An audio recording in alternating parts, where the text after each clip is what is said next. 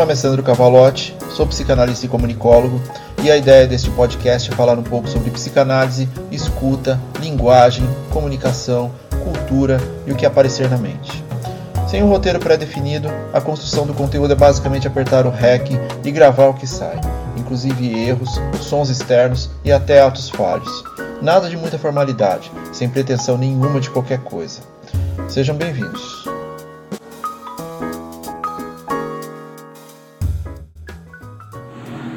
Episódio 45 Razão, sentido e propósito podem adoecer.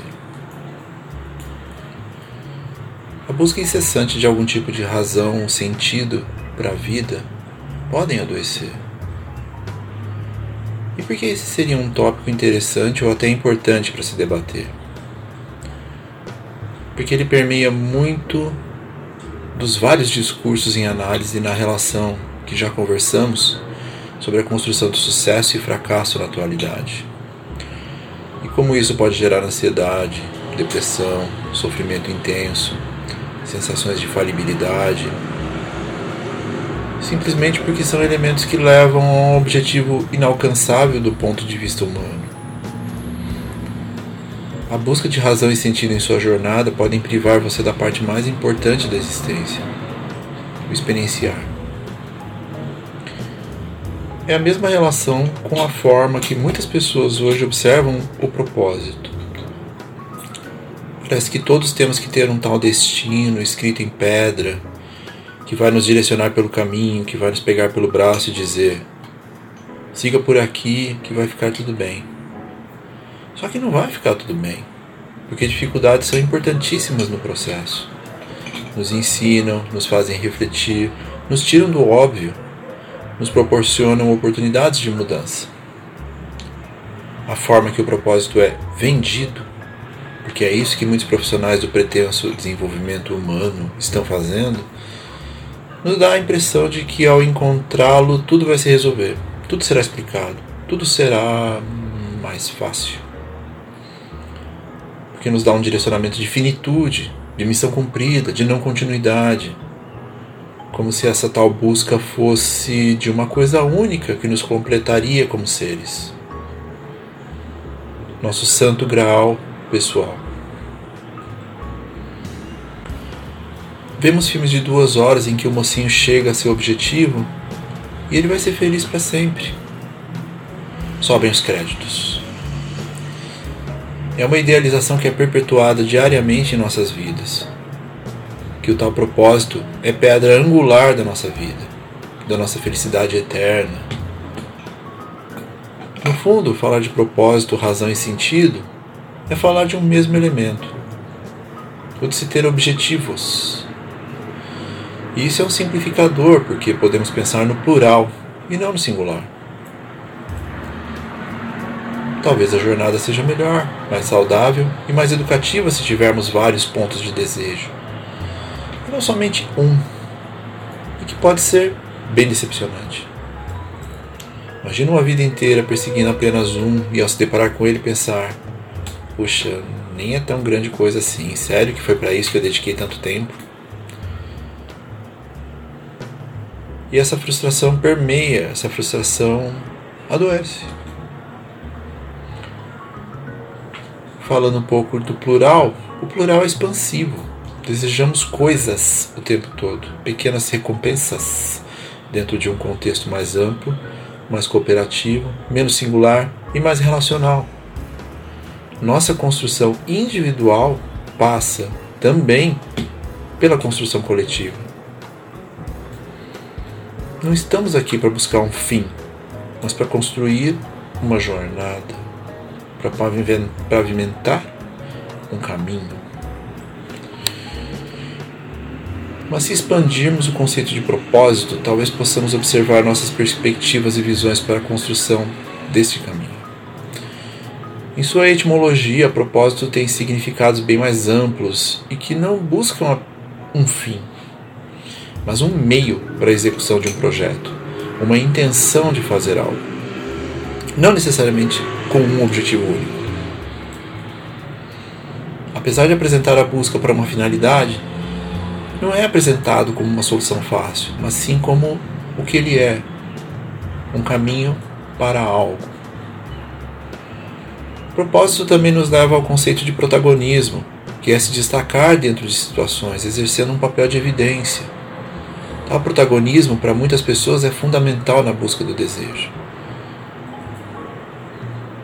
Mas não tenhamos como protagonista aquele que se aventura na jornada do herói, vendida para nós desde pequenos como se tal posição de destaque fosse a percepção do holofote, de quem fala mais alto, de quem vence ou do personagem principal.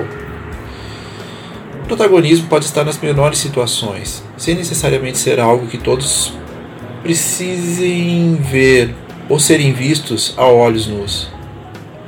Tem muito mais a ver com a diferença em uma situação que esteja relacionada com seu desejo singular. Ser protagonista é fazer coisas é terminar algo, desenvolver algo e pensar: fui eu que fiz, que bom, é um bom sentimento. E tudo bem. Propósito e protagonismo tem a ver com o caminho, não com o início e muito menos com o fim. Assim como razão e sentido precisam ser observados de um prisma mais amplo, mais interpretativo, subjetivo e menos óbvio. Perguntas como qual a razão disso tudo? Qual o sentido nisso que está acontecendo? Qual seria o meu propósito de vida?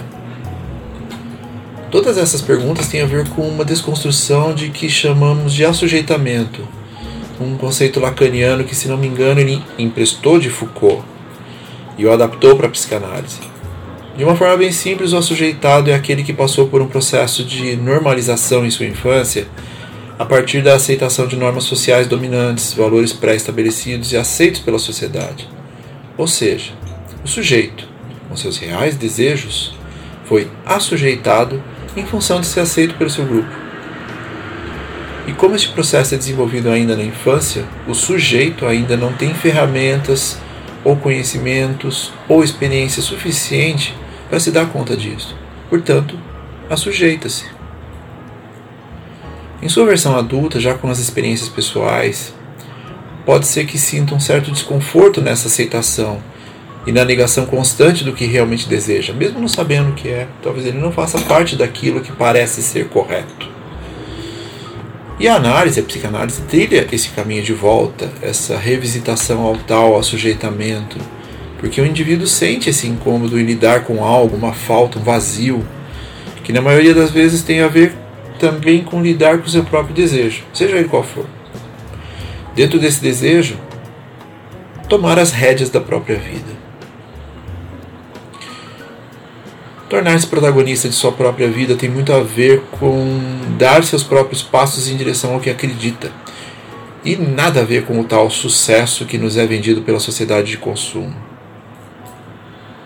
Ser protagonista de sua própria existência é saber fazer boas escolhas, independente de quais forem, mas que sejam suas escolhas. Quando eu falo sobre adoecer, é sobre essa percepção que é divulgada de que você só tem o singular, quando na verdade o plural lhe é muito mais acessível e saudável. Permitir-se é pensar plural, mesmo que seja dentro da sua singularidade. Razão, sentido e propósito podem adoecer. Mas e se você simplesmente incluir aí variações, multiplicidades? Colocar um plural aí. Por que não? Razões, sentidos, propósitos. E o episódio de hoje foi inspirado por Baiana System e seu fantástico álbum Futuro Não Demora. e fiquem bem.